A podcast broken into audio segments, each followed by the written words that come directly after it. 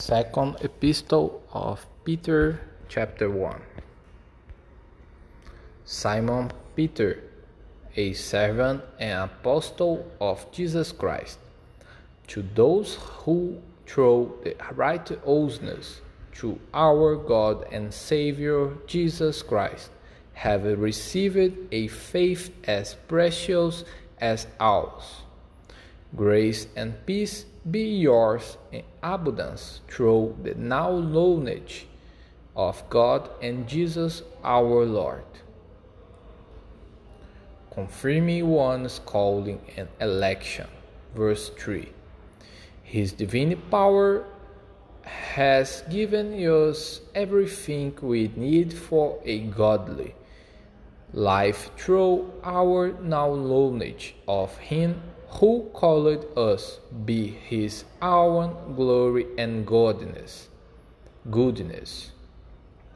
Through this he has given us his very great and precious promises so that through them you may participate in the divine nature having escaped the corruption in the world caused by evil desires.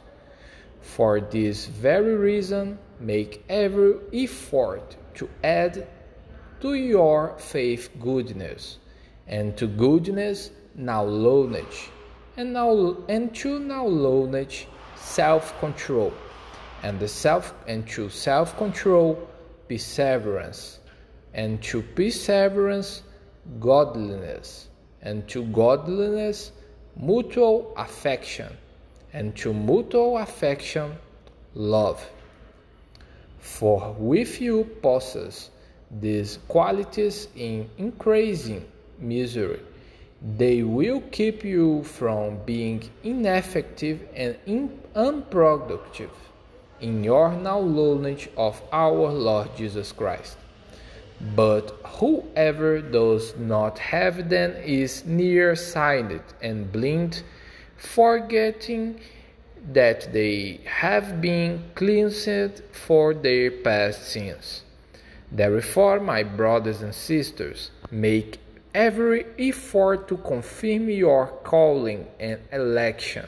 For with you these things you will never stumble, and you will receive a rich welcome into the eternal kingdom of our Lord and Savior Jesus Christ. Prophecy and of Scripture, verse 12. So I will always remind you of things, these things, even though you know them and are firmly established in the truth you now have I think it is right to refresh your memory as long as I live in the tent of this body, because I know that I will soon put it aside, as our Lord Jesus Christ has made clear to me. And I will make every effort to see that after my departure, to you will always be able to remember these things.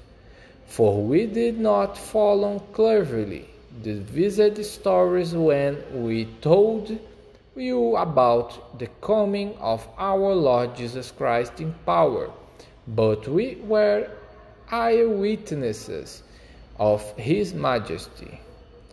He received the honor and glory for God the Father when the voice came to him from the majestic glory, saying, This is my Son, whom I love.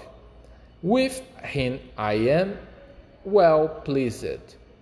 We ourselves heard this voice that came from heaven when uh, we were with him on the sacred mountain we also have the prophetic message as something completely reliable, and you will do well to pay attention to it as to a light shining in a dark place, until the day dawns and the morning star rises in your hearts.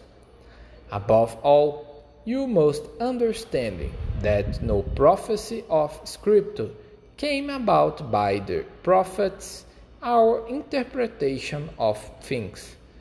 For prophecy never had its origin in the human will, but prophets, through human, spoke from God, as they were carried along by the Holy Spirit.